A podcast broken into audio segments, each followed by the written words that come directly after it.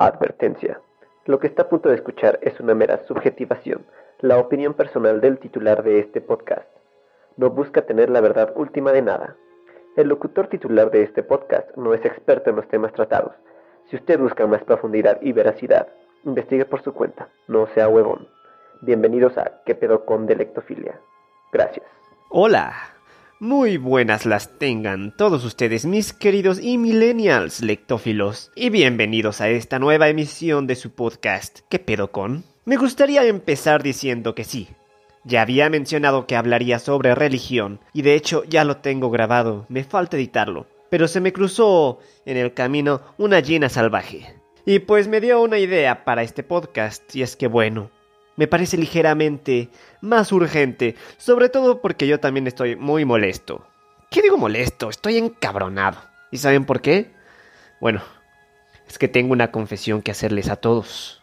Voy a salir del closet oficialmente frente a todos ustedes que me escuchen. Este, así es. Perdón, mamá. Perdón, papá. Perdón, amigos. Pero soy millennial. Y soy un pinche flojo. ¿Y por qué? Bueno, así empezamos con ¿Qué pedo con los pinches millennials flojos? El hombre es un ser social y como tal tiene la necesidad intrínseca de comunicar.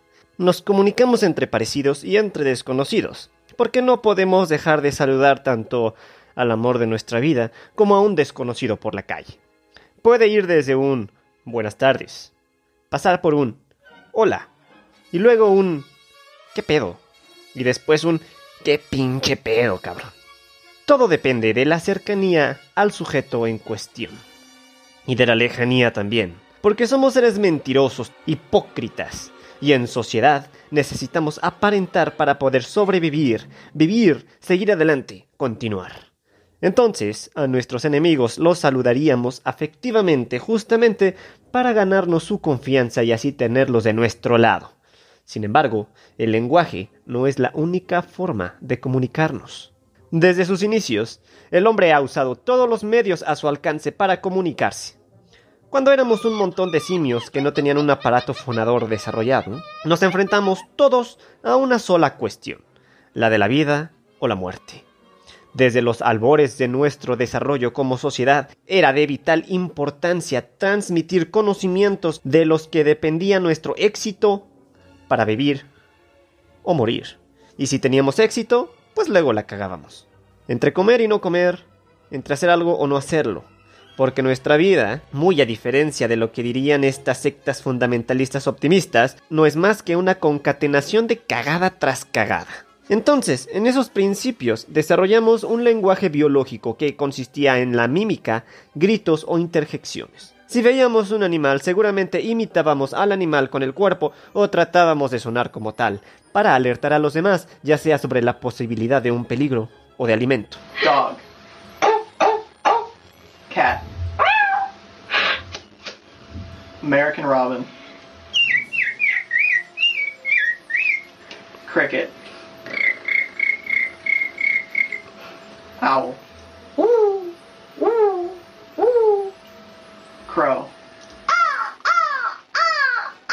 Desarrollamos un lenguaje hablado, un conjunto de sonidos organizados que se dieron gracias a la evolución de este aparato fonador que nos permitía ya una abstracción más precisa de las cosas. O sea que si queríamos ir a cagar, podíamos decirlo. Si queríamos coger, podíamos decirlo. Si queríamos mamar, comer o lo que sea, podíamos decirlo. Y también apareció el lenguaje pictórico, un conjunto de símbolos que daban a entender una idea, como las pinturas rupestres o los jeroglíficos. Así es, si usted quería llegar a la pirámide, tenía que, primero, pajarito, y luego monito bailando y después ojo, y ya llegaría allá. ¡Wow! Más claro, imposible. Este es un muy complejo proceso. Estamos hablando de que abstraemos la realidad para poder comunicarnos, y entre más eficiente la comunicación, más conveniente para todos. Estos sistemas de comunicación se fueron especificando por territorios, se empezaron a ver variaciones lingüísticas y nacieron los idiomas. Cada sociedad puede tener su propio sistema de signos y de significación. La contextualización de la comunicación es importante y de la contextualización podemos saber la diferencia de la significación del color rojo, por ejemplo, que puede significar tanto peligro como una advertencia, o puede desembocar en un urgencias o hasta placeres carnales. Ah, el rojo, la pasión, la sangre, el sexo. Así pues, el hombre, conforme evolucionó, no solamente perfeccionó sus sistemas comunicativos, sino que también los medios de transmisión de mensajes fueron mejores. ¿Qué quiere decir esto? Que no era necesario estar físicamente con alguien para dar nuestro mensaje. Cartas, telégrafos, señales de humo, silbidos, la comunicación encontró otro cauce. La distancia comenzaba a ser una barrera más y más pequeña. Esto dio paso a la aparición de comunicación de masas. Y no hablo de la masa de las gorditas, y me refiero al alimento mexicano, que sabe de lujo a cualquier hora, sino a la masa de gente, los plebeyos, los hombres y mujeres que día a día se comunican. La monstruosidad de Gutenberg nos trajo el libro, el medio más censurado de todos, y no porque lo prohíban, sino porque la gente es bien huevona y no quiere leer.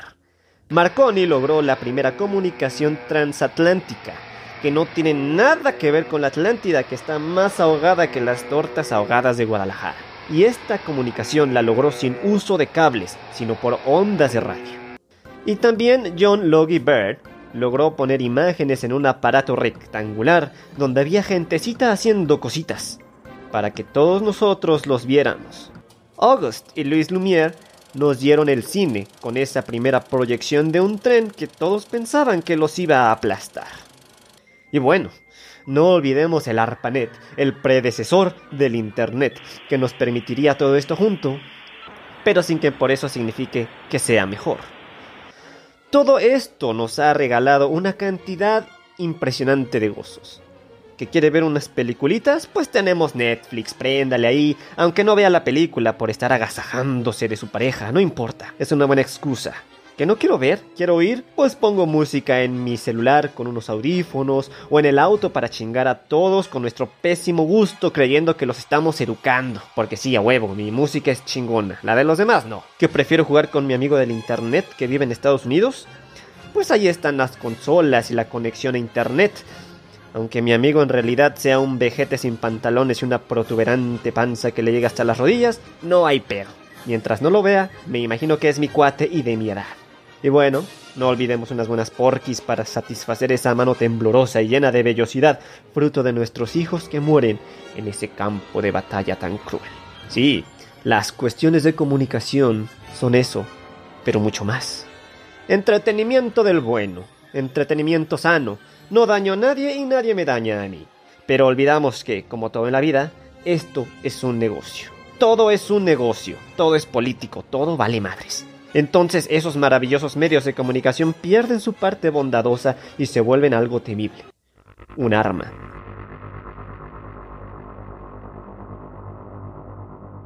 ¿Que estoy exagerando? ¿Que no mame? No mame usted, mi querido succionador. Y es que mire, ante esta situación pandémica que estamos viviendo, seguramente se ha topado con cualquiera de la siguiente información que un doctor tal dijo que el dióxido de cloro cura el COVID si lo inhalas. Que el termómetro te mata las neuronas que no tenías de todos modos porque ya las habías matado de tanta jalada que te das. Que si te echas alcohol o cloro en el cuerpo no te enfermas. Que si te bañas con agua hirviendo matas al bicho. Que si la vacuna te pone un chip rastreador que controlará tu mente. Que si el cubrebocas provoca que no llegue oxígeno al cerebro. Que si es un arma biológica para matar viejitos. ¿De verdad? ¿Tanta pinche mamada? ¿Y para qué? ¿Quién les cree? ¿Quién les dijo que eso es cierto? ¿De dónde sacaron esa información? ¿Qué estudio lo fundamenta? Seguramente usted, mi querido millennial, ha escuchado a alguien que sostiene a capa y espada que esto es cierto. Y es un boomer de seguro. O uno de la generación X. ¿Que no sabe qué es un millennial ni un boomer? Pues los millennials somos esos pendejos que hacemos cosas estúpidas todo el tiempo. Sin embargo, hay otros más estúpidos que confunden al millennial con la generación Z. ¿Generación alfa? Recapitulemos. Con una variación de unos 2 a 4 años, los boomers son aquellos nacidos entre 1946 y 1964, los hijos de la Segunda Guerra Mundial y sus consecuencias catastróficas. Ellos se desarrollaron con aparatos eléctricos análogos, o sea, que funcionan con amplitud de onda. Los de la generación X nacieron entre 1965 y 1979. Estos güeyes son los inmigrantes digitales, o sea que pasaron de los medios analógicos a los digitales. Los medios digitales son aquellos elementos que pueden ser leídos o procesados por una máquina. Un medio analógico es el radio, por ejemplo. Una computadora ya es digital. Después de los X vienen los pinches millennials, el fin del mundo. Entre 1980 y 1998 nacimos los nativos digitales, los que ya crecimos con las nuevas tecnologías. Y luego vienen los Z, Centennials, también nativos digitales que nacieron entre 1999 y el 2010. Y básicamente les vale madres todos y, creen que los planetas dictan sus comportamientos humanos. Después del 2010, como ya no hay más letras, pasamos al alfabeto griego, así que esta primera generación son los alfa. Pero pues están muy chavitos, así que vamos a dejarlos de lado. Los boomer y los X se desarrollaron con los más grandes imperios de comunicación analógica que dictaban todo lo que pasaba a su alrededor. Lo que la televisión, la radio y el periódico decían era la verdad, muy a pesar de sus líneas editoriales que pudieran delimitar la visión del mundo que dictaban. Porque bueno, tal vez usted es un millennial y no sabe de esto. Una línea editorial es la corriente ideológica que un medio de comunicación sigue. O sea, que si es oficialista y apegada al gobierno, dirá cosas que le conviene al ente en el poder. Y si es crítica, de izquierda, satánica, comunista, el fin del mundo, entonces es opuesta, una línea editorial diferente. Todo lo que vemos en los medios tiene una línea editorial. Por más libre y crítica y objetiva que sea, todos somos gatopardos, dejémonos de mamadas.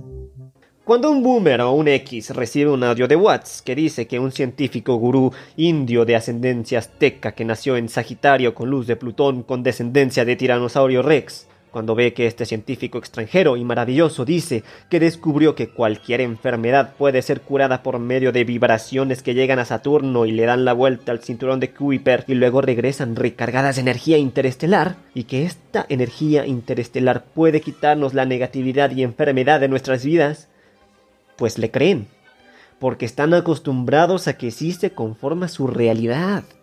¿Qué más da, oiga? ¿Para qué chingados voy al psicólogo si con vibraciones y brillos puedo curarme? Una musiquita ahí bajada de YouTube. No, hombre, los psicólogos leen la mente además y son para locos y gays.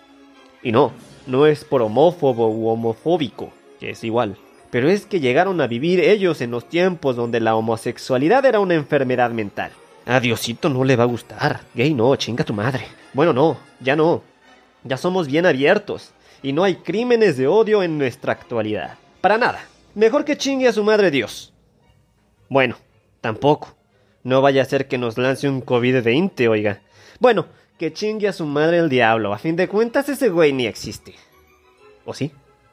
Pero bueno, ya me desvié mucho. Aquí la cosa es que la generación boomer y la generación X creen que cualquier cosa es verdad nomás porque así la escuchan pero porque están acostumbrados a que los medios de comunicación dicten así la realidad. Nosotros somos gente de mundo. ¿Cómo de que no? Y sabemos más, y por eso nos va toda madre, los millennials a huevo, la generación a toda madre. Pero de la chingada madre. Yo ya quiero irme a comprar una casita, pero no puedo, ni un terrenito. Es más, debo la mitad de mi auto. No es mío. Y ahora ya ni sé si soy yo o no porque mi género puede ser líquido y mañana me siento unicornio bicéfalo con alas de dragón. Pues a huevo. Hasta puedo crear mi propia letra para no sentirme ofendido. Somos la generación de los malentendidos. Y es que si no podemos comprar casa es por huevones. Mire usted a los boomer y a los X, a los 23 años ya tenían dinero para comprarse su casa su segunda casa, chingue su madre, y también tenían carro y 20 hijos. Que ustedes no lo pueden hacer, pues ni que el dólar valiera 30 pesos. Pero si usted investiga un poquito más, y es que por allá del primero de enero de 1993 le quitaron tres ceros al peso. Y tenemos muchos estudios que dicen las bondades de hacer eso. Bondades económicas, obviamente. Bondades para el país, para todos, para mí, para usted, para Mariano y Suano. Pero no nos hagamos pendejos. El dólar no vale 23 pesos. Vale 23 mil. Y bueno, puede burlarse de mí. O de Venezuela. Aunque bueno, no sé para qué nos burlamos de Venezuela si entre simios deberíamos apoyarnos, ¿no? No le haga la succionada. Claro que van a venir otros chingos de millennials a decirme mamada y media de que y en qué estudio me baso. Según qué economista de renombre me dijo eso y que yo sostengo que es cierto. ¿Cómo me atrevo a decir algo como eso? Mire, no le miento. La verdad no sé, ni me importa. Lo único que me importa es que con el salario que gano no me alcanza para tener un chamaco. O sea, ni uno. Y yo, la verdad, sí quiero chamaquitos. Quiero un chequito que me diga que quiere jugar fútbol, o leer, o escribir. Me vale madres. Que haga lo que le guste. Que le cause felicidad. Y aunque juegue como si tuviera dos pies izquierdos, aunque lea mamadas, o que escriba como youtuber sin cerebro, pues yo iría a verlo jugar compraría sus libritos o leería sus cuentitos feos. Pero no, porque ¿cómo voy a traer a un niño si no me alcanza ni para comprarme calzones? En todo caso, más vale aborto realizado que chamaco amolado. Que no sea cruel, es que mire, ¿para qué queremos a un chingo de personitas más y más jodidas? ¿Qué clase de vida les vamos a dar? ¿Qué sociedad? ¿Qué pinche dinero van a tener? ¿Qué calidad de vida les vamos a proporcionar? ¿Qué van a tragar? ¿Es que el feto? Bueno, no, no es feto todavía. Es que ese cúmulo de células, desde la concepción, eso ya es vida. Y bueno, ¿por qué no desde la generación del óvulo y del esperma? Un cúmulo de células. Usted se quita miles de células de la piel al rascarse. Y yo no lo veo juntando firmas y haciendo marchas en contra de rascarse la cabeza o los tanates cuando tenemos comezón. Aunque bueno, los que nos rascamos la zona testicular y luego nos solemos el dedo, pues las células regresan al cuerpo, así que ahí hay reuso. Es más, creemos ser clase media y ni a eso llegamos. Y no lo digo yo, eso lo leí en un artículo de The New York Times. Pero ya sé, esos güeyes que van a saber de México están bien lejos. Chale, debería ponerme a trabajar. La productividad ha subido, nuestros conocimientos también, pero los salarios para abajo las prestaciones para abajo, la capacidad adquisitiva para abajo. A huevo, qué bien me siento. No digo que los boomers y los X no hayan tenido sus pedos también, para nada, pero también son culpables de algo, ¿no? Pero claro, ellos todo lo hacen bien. No, es que nosotros los millennials no es que nos enfrentemos a una economía más jodida que la mentalidad de nuestro amado presidente, el que viene cada mes. Ya sabe, Andrés Manuela, una economía más podrida que esos Kleenex usados que un pinche Centennial o Alfa ha de estar ahorita desechando después de sus labores de crecimiento de conejo de la mano. Bueno, del brazo. No es que haya condiciones estructurales sociales que no permitan a uno u otro dejar de ser pobre o clase media. El que es pobre es pobre porque quiere. No es porque la mayoría de la riqueza se centre en un puñado de hijos de sus putas madres. Que por cierto, no les interesa el planeta. No es que los X hayan dejado que la economía esté en un eterno colapso. No, señor, no se engañe, no le crea a esos chavitos. No. Los millennials somos unos pinches huevones porque no tenemos los suficientes valores para ponernos las pilas. Mucho menos si el millennial en cuestión estudió humanidades. Esas cosas como sociología, comunicación, periodismo, psicología, nadie necesita eso. Su depresión es de mentiritas. No son hombres, son mamones. Todo es cuestión de actitud, a huevo. Como dicen estos maravillosos intelectuales en sus libros, Padre rico, Padre pobre, el monje que vendió su Ferrari, ¿por qué los hombres aman a las cabronas? Las mujeres son de Venus y los hombres de Marte. ¿Quién se ha robado mi queso? El secreto. ¿Qué hubole con estos pendejos y demás parafernalia que no ha hecho más que ahuecarnos un poquito más de lo que ya estábamos antes? No los dejen escribir, por favor. En todo caso, que ese papel sea directamente para el baño, papel higiénico, que lleno de cagada tiene mucho más utilidad, honor y sobre todo, al menos sirve para algo. En fin, yo ya me voy a rascar los huevos mientras lloro hasta quedarme dormido porque como millennial es lo único que sé hacer. Me vale madres todo y voy a fingir depresión. Imagínese, si entre nosotros la depresión está cabrona, ¿qué será de los centenios? En fin, hijos, agárrense que nos la están dejando venir bien en seco. Y esto fue todo por hoy. No les voy a recordar los medios de contacto conmigo porque de seguro son millennials huevones como yo y no me van a decir ni madres porque de todos modos ni escuchan este pinche podcast. O a lo mejor tres güeyes. Y eso. Nos escuchamos en la siguiente emisión de este podcast más muerto que mis aspiraciones personales. Se la lavan puercas.